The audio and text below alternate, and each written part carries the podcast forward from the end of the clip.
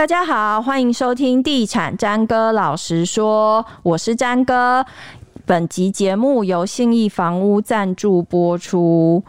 呃，现在我们在讲的这个当下呢，是疫情还在二级。那其实很多行业都还没有在解封的阶段。那上礼拜呢，我去了一趟林森北路。诶、为什么我会去林森北路？不是经过路过林森北路。那过去大家会说林森北路是台北的不夜城啊，因为其实有蛮多八大行业是集中在那个区块的。那其实除了它是台北的不夜城，就是它过去来说也算是台北市的一个算是租金比较低廉的一个区段。那为什么它租金低廉呢？以及为什么它的空置租租屋的空置率算是台北市里面最低的？我们今天邀请到一位。也不是林森北路专家，啊、我们两个看起来都不太像，我们两个应该看起来都不太像会常游走在那一区的人。家妇女哦。好了，对那一区小有研究的，欢迎全球居的总监秉承。嗨，大家好，我是秉承。嗨，嗨，你多久去一次？哎、欸，其实全球居最早的办公室就在林森北哦、呃，所以我老板其实对那边哎。欸他他对于那边商办产品蛮有研究的。商办产品，好，OK OK，他应该没有在听节目。有好不好？他是你忠实粉丝。好，我们刚刚提到说林森北路的租屋的环境，其实大家第一个会联联想到说，是不是很多租客就是可能九成八成都是八大行业的人在租，有吗？呃其实说真的，就是呃，就我们研究的经验，就是可能以前有一些呃在地的电东啊，他们可能会跟我们讲的状况，就是其实说真的，如果这个区块没有这一些呃比较特殊的行业去支撑的话，其实整个产业包括房市可能都会。开始呈现一个不是很好的状况，所以的确是有一点点他们撑起这一片天，因为包括这个区块，它可能有一些烧烤店啊、日式料理店啊这些状况，可能都是呃有很多这样的消费族群，他们去支撑起这个消费的，所以不管是他的套房出租啊，或者是它的商店店面的状况，可能的确是。诶、这样子的族群就是这些呃比较特殊的族群，他们可能会去消费，所以他们可能在这个商圈的呃贡献，不管是套房房屋的贡献率，或是呃这些商圈贡献率，可能都蛮高的。嗯哼，像我们一开始就是节目刚开始讲说，就是这个区块它的租屋，就是这个区块它的租金条件。是台北市里面相对属于低档的，可是其实它的落差是有一点大的，对不对？它有比较好的社区，也有比较普通的套套房、雅房。对，因为这个区块哦，比方说，如果我们今天把这个区块可能放在像是 林森跟锦州这一块附近，然后比较接近新生北这一块附近，嗯，它就有一些比较知名的一些大楼哦，比方说。景星景星大楼，大家应该都很了解，就是 台北市的最凶宅。对，对，对，对，然后或者是说，它可能在呃，就是过去这个东光百货是维格的附近，它就有一些比较社社区状况比较复杂，然后可能警察巡逻重点的地方。嗯，然后这一种产品呢，因为它可能复杂度高啊，然后它其实也很老旧。嗯，所以如果说它今天室内的装潢并不是很好的情况下，它的租金现在大概就是一平大概一千到一千五左右，一平一千到一千五。对，嗯。那如果说今天整体的状况来说的话，可能比方说，如果说我们不是只论及这个区块，可能整个林森商圈大概就是一、嗯、一平大概租在一千五到两千左右。嗯。然后另外有一些很好的，比方说像是在中山北路上啊，嗯、或者是说中山北路门牌这个区块哦，他们其实有很多高价的小。宅，嗯，然后这些高价的小宅，他们的租金其实蛮高的哦，嗯、他们可能一平租在两千到两千五，嗯，然后如果说他今天是二十平的房子，他就会租到五万左右哦，嗯、一个月。所以其实呃，这个区块就是有高有低啦，但是对但是呃，当然就是看怎么讲呢？看这些消费族群，他就是这些出租租客，他们自己的。状况去做出承租了。像我最近到那个租屋网站上面去查，就是比方说在林森北路上接近民生东路的一带，就是那边有一个饭店是华泰嘛，华泰那个饭店附近有一些中泰建设盖的。社区，那比方说是像乌林七年啊，或者是乌林大概超过十年、十年多一点的中泰社区，他们三房两厅大概是要一个月的月租大概是十二到十五万，这还不包含他们的管理费，就是每个月管理费大概也是要到八千五到一万二左右。那他的每个月的租，就是每月每平的租金也是一千五到两千，其实看下来并不比东区要低耶，东区大安区要低。对，其实啊，说真的哦，林森哦，他本来在。呃，就在日剧时代的时候，它就是一个高级。你讲到日剧，它就是一个哎、欸，表示我有做功课。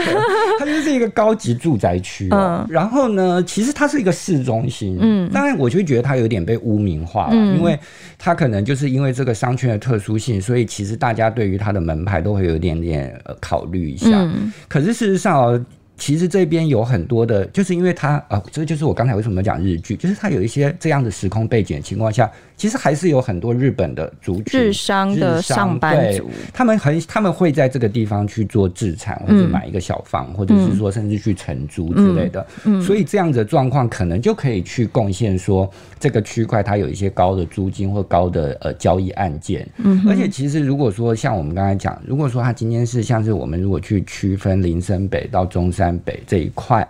那其实它其实很多的高价住宅案，嗯，尤其是中山北路上面，嗯、可能它现在的新案几乎都是单价要破百万的，嗯，那如果是新古屋，可能还有八九字头，嗯，所以其实这个区块并没有大家想的说，哦，好像说，哎，林森北路是不是比较便宜之类，嗯、或者林森商圈是不是比较便宜？其实你真的要看案子，嗯哼哼。它像你刚刚讲到，就是可能租租屋条件、租金条件会比较低档的，像是在维格纳附近啊。可是其实我上五九一看，其实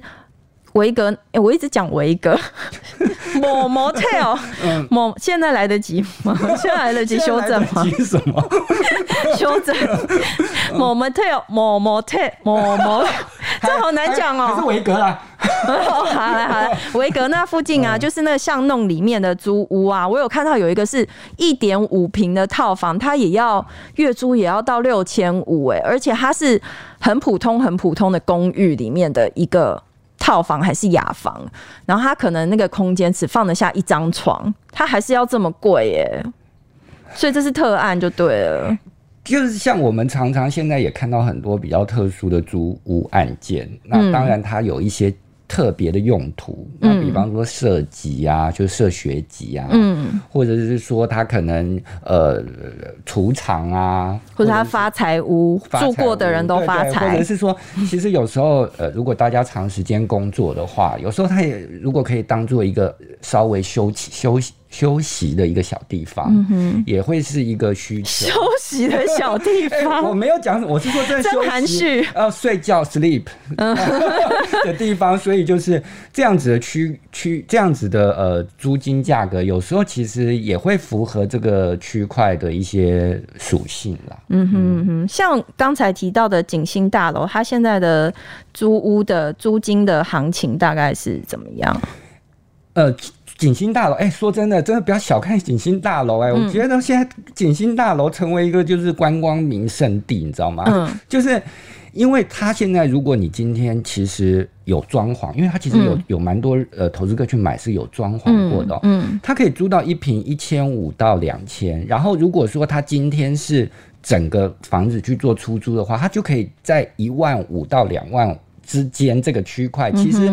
套房产品在台北是真的蛮贵的，就是就是你即使你想想看，我们今天如果说是北漂或者是呃刚出社会的新鲜人，他们可能去租屋的。预算如果能压在每个月一万以内是最好的，嗯、可是现在套房产品根本就没有办法，嗯、而且你现在也没有办法跟他说你去租景星啊，景星拜抱歉我租不起哎，嗯，因为他可能要如果很好，他可能而且听说其实释出的空屋也没有很多，对，因为这个这个区块哦，其实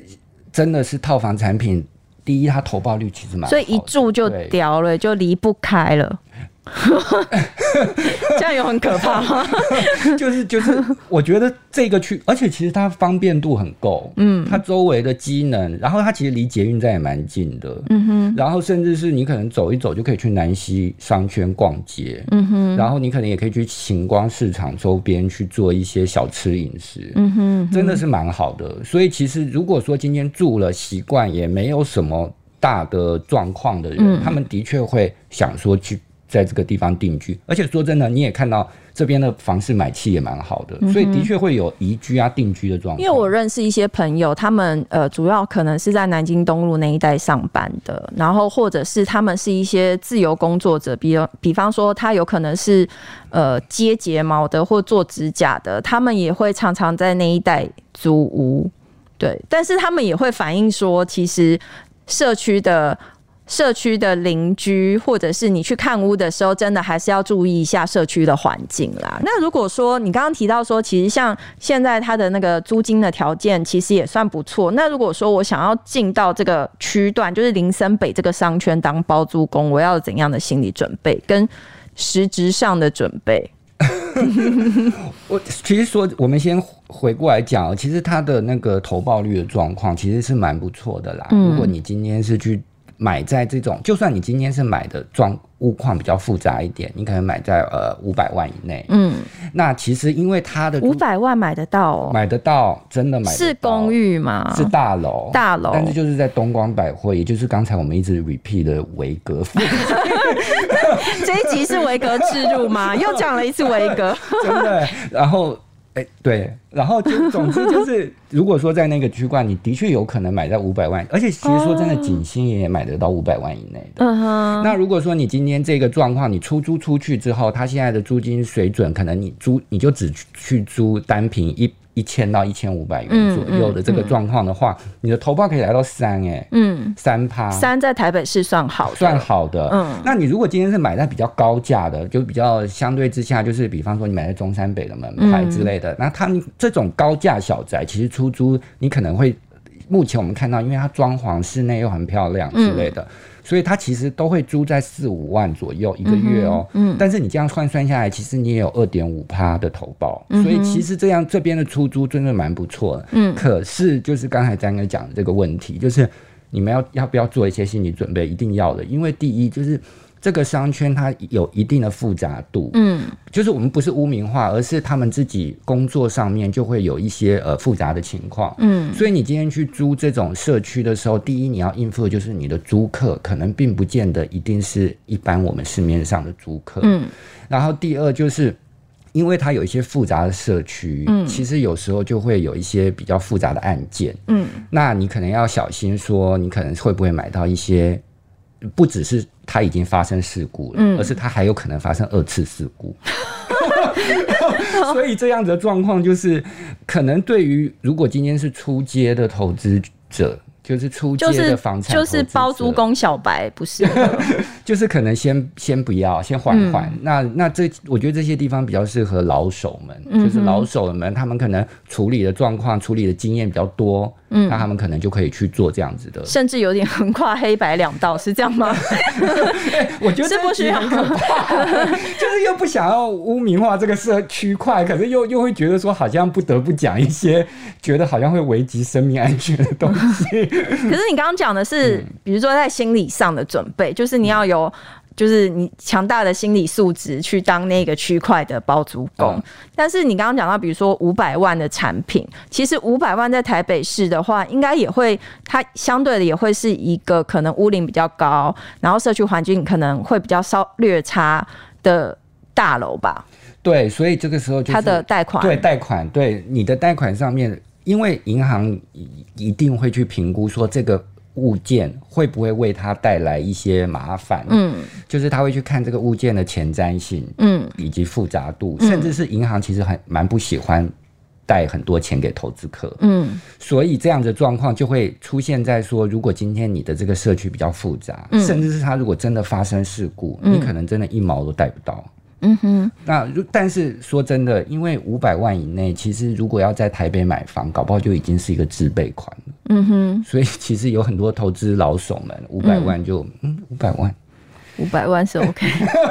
对，五百万我就自己买就好了，不用贷款。哦，那还有一个问题啊，那如果是否想要去那边租房子的人呢？就是